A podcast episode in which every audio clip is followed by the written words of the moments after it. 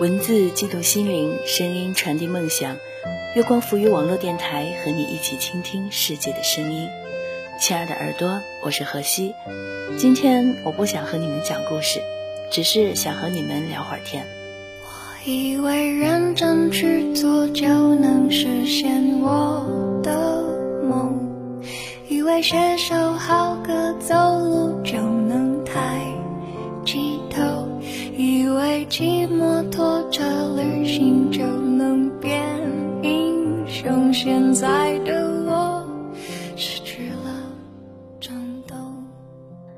最近我发现，在我的周围有了这么一群姑娘，年龄在二十五岁左右，说大不大，说小不小，正处于一个婚嫁的年龄。同事、熟人碰到了就会问：谈朋友没有啊？如果谈了呢，他会继续说什么时候结婚呀？如果没谈呢，他又会说抓紧谈一个呀，晚了就挑不到好的了。家里人呢也是催，生怕姑娘嫁不出去。搞得跟去菜市场买菜似的，要去得早才有的挑，去晚了呢，就是挑剩下的烂白菜帮子。想想觉得挺无奈的，姑娘我年轻漂亮又可爱，怎么就找不到人来爱呢？世界这么大，为什么就找不到那个彼此相爱的人呢？年龄大了就一定得着急忙慌的把自己嫁出去吗？如果你对今天我们的话题感兴趣，你可以在新浪微博关注“月光浮语网络电台”，在微信公众号搜索“城里月光”来和我们交流互动。同时，你也可以关注我的新浪微博“河西 L E E 几何的河夕阳的西”。另外呢，登录我们的官网三 W 点 I M O O N F M 点 com 来聆听我们更多精彩节目。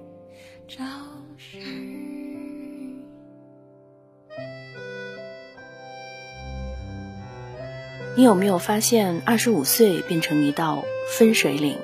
在这一年，所有的人和事都在提醒你，你的身体机能在二十五岁达到了一个顶峰，之后你将会记忆力下降，熬不了夜，走向年老色衰的不归路。而二十五岁还没有男朋友的女青年，将被列入大龄剩女的队列。你父母、你亲戚、你朋友将比你还要担心你是不是会嫁不出去。于是，二十五岁的姑娘们，哦不，或者更年轻的二十岁出头的姑娘们，都已经在相亲找男朋友的路上前仆后继往前冲。从小到大，我们的生活都和每个年龄绑在一起。有句话是。什么样的年龄就应该做什么样的事儿，所以上小学读完六年小学考中学，读完六年中学考大学，读完大学就要找工作，每一年都跟着下一年不能停，因为害怕一停下来就输给了别人。所以这就是为什么如果你大学毕业两年后还没有结婚，会成为七大姑八大姨的重点关注对象，因为你没有跟上节奏了。当然。亲戚们拿年龄来压迫你，也许可能因为他们曾经的生活轨迹就是如此，他们接受不了不一样的生活。可是，为什么姑娘们，你要自己拿年龄来绑架自己？明明你那么漂亮，又那么优秀，仅仅因为年龄，你要如此着急，如此害怕，好像急于脱销的产品吗？在二十五岁前把自己嫁出去，就能保证你的开心与幸福吗？这就像一场可怕的绑架，以性别、以年龄、以命运。从小到大，身边的人给予的绑架还少吗？诸如此类啊。女孩子的理科没有男孩子好，数学肯定学不好的啦。选科目时不要选理科啦，你们学不过男孩子的。二十几岁的时候就赶紧找个人嫁了吧，不要那么高眼光挑来挑去的，过几年你就没得挑了。结婚后过得不好，没办法，你就认了，这是命啊！把孩子带好就好了。大多数时候，我们都在这样类似的环境与舆论中长大，环境如此，我们不能改变。可是，其实很多姑娘也就被这样改变了，她们也认同这样的观点与价值观，然后就开始绑架自己，将自己着急的绑架每一段生活里。未来，他们也可能这样绑架自己的孩子。姑娘们曾经深恶痛绝的七大姑八大姨，有一天，姑娘们也将变成别人讨厌的七大姑八大姨。一切社会现象都有深层的社会根源，不过我仍然想为女同胞们说两句。第一呢，催婚的大多是大妈，或者是大妈思维的女人。前段时间呢，看到一个新闻。是说有一个原配呢，他拿汽油烧死了小三，多么惨烈的人间闹剧啊！最爽的莫过于夹在中间的那个男人了，进退两难、左右不逢源的局面结束了，他最多上赶个半载，谁也拦不住人家重新追求幸福的脚步。其实呢，这个大妈催婚呐，她也是女人为难女人的另一种，他们打着关心你的名义。企图把他们的价值观套在你的脖子上，就好比一群端着油漆、手拿刷子的装修工，突然闯入你家，说你的房子不能住了，要重新开始生活，然后把房子刷成他们想要的样子。不过最后还是得你自个儿进去住，然后冷暖自知。大妈效应就是这样深深浅浅、左左右右的渗透在你的生活中。用一句话、一个问题、一个关切的眼神，改变着你自己的节奏。他们表现出的过来人的经验与救苦救难的情怀，让你不能拒绝。可悲的是，很多女孩真的倒下了，觉得自己的光芒仿佛真的被时间给抹淡了。如果遇不到心心相印的那个人，剩下又是人生大罪，就凑合了吧。也许日子真是能凑合过下去的呢。大妈们笑着，满意的散去了。可你接下来的每一天是狂欢节还是蹲监狱，没有人能为你负责。再看看他们自己，是关起门来哭，还是被婚姻折磨得疲惫不堪，你也无从知晓。北上广的女孩们是被催婚大户，过年一回家，耳根就不得清净。这里我想说一句啊，姐妹们从家乡来到了北上广。自然为了开点眼界，长点见识，对长辈要尊重，但价值观啊，千万别被家乡的大妈们给拖回去了。看到一句网友的留言，他说呢，那些总爱催婚的女人，殊不知她们自己在婚姻生活中过得像狗一样，根本没你幸福。虽然偏激，不过也有道理啊。道理呢，就是两句话，第一呢，就是没有人可以设计别人的幸福。第二呢，就是没有人可以承担影响别人的后果。呃，那我想说第二点呢是，婚姻只是一种有可能带来快乐的选择。女性经济独立之后，婚姻就不是人生的必选项了。结不结婚、生不生孩子、离不离婚，都是女性的选择题，每道都可以选，但是没有人可以逼你，除非他能与你共同承担选择之后的结果。高晓松的前妻西柚米在微博上发表日志，说自己十七岁的时候遇到高晓松，然后就嫁为人妻，成为人母。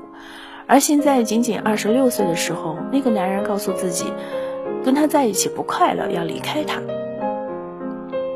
曾经的曾经呢，这位前妻是被网友们称为人生赢家，年纪轻轻就嫁得好。可是高晓松一度在节目中说过，他很年轻。他的很多价值观都是被我塑造的，连他爱看什么电影、爱听什么音乐也是受我影响。于是我们有了很多共同语言。而如今，这个被塑造出的幸福女孩被捏她的匠人抛弃了。他说自己像一个没有自理能力的孩子，从童话世界中被抛到了瓢泼大雨中。直到如今，他创立了自己的时尚设计公司，突然发现世界和生活那么大。在没想清楚的年龄完成了一个结果又如何呢？八五后的离婚潮都来了。爱情、婚姻只是生活大蛋糕上的一块儿吧。幸福的港湾可以用来停靠，但港湾不是只有一个。美满婚姻为女人带来的踏实感和甜蜜感，是事业的成功不能替代的；而社会角色与事业发展为女人带来的成就感和光芒。也是婚姻所不能替代的。很多时候，甚至女性需要用工作和忙碌来锻造自己的独立性，推翻自己的感性，从工作中吸取一种稳定的、超越年龄的自信。事业对女人来说，又未尝不是另一位伴侣。第三点呢，就是有女儿的父母们，把担心女儿嫁不出去的时间放在多鼓励她提升自我。很多女孩因为嫁不出去，父母焦虑，所以自己焦虑。当婚姻大事和孝顺绑定了，就注定会受到最致命的影响。可是，如果女孩日后家庭不幸福，父母又是最感同身受的受害者，所以何必呢？这种孝顺真的是两败俱伤。期待有个好男人来照顾自己的女儿，不如期待女儿能照顾好自己。女儿是父母能够控制的，男人却不是。未来的女婿也不会看在岳父母恩情的面上忠于家庭，家庭能不能维持，全靠夫妻二人。所以别再一味的催促女儿成婚。如果她遇到了合适了，不用你催；如果她没遇到不合适，你不是催生悲剧吗？最多帮她买两件漂亮衣服，鼓励她多交朋友。告诉她什么样的女人最有魅力就行了。最后想说，我以为承受孤独、发现生活的能力是最重要的生存技能。没有自我、只会妥协的女人，在婚姻中也会慢慢褪色。精神世界丰富、自信、有光芒的女人，即使独身也会引人注目。刘晓庆可以六十岁再嫁，不是因为她是名演员。而是因为她是刘晓庆，结婚、离婚、不婚，不管怎么选，都是为了这不长的几十年，没必要为任何理由妥协。就好像，男人的名字再重要，也只是填在配偶一栏里，主角永远是自己。重返二十岁里，七十岁的老奶奶沈梦君回到二十岁，变成孟丽君。而且一下子俘获了老中青三代男神的心。我相信，如果只是二十岁的沈梦君，可能只能俘获小鲜肉鹿晗了。而经历过丈夫离世的伤痛，独自带大孩子的艰辛，以及这个盐商世界的不善意，沈梦君有了自己的一套人生哲学。她坚强又不放弃爱美，才能说出那句“有时候我们只是需要点时间来适应黑暗”这样的话。岁月和经历能让人更美，而且是不易逝的美。一个人若没有经历，若没有沉淀，哪来的智慧与美丽？有些事必然是要到一定年龄和阅历才可能懂得，而一些美丽也需要时间来等待绽放的。所以，姑娘们，何必自己绑架自己呢？如果你喜欢我们的节目，可以登录我们的官网三 w 点 i m o o n f m 点 com 来聆听我们更多的精彩内容，还可以在新浪微博关注月光浮语网络电台，在微信公众号搜索“城里月光”来和我们交流互动，同时也可以关注我的新浪微博河西 L E E 几何的河夕阳的西，来和我分享你的心情。我是河西，期待与你下一次的相遇，再见。拳头，反而更自由，尝尽。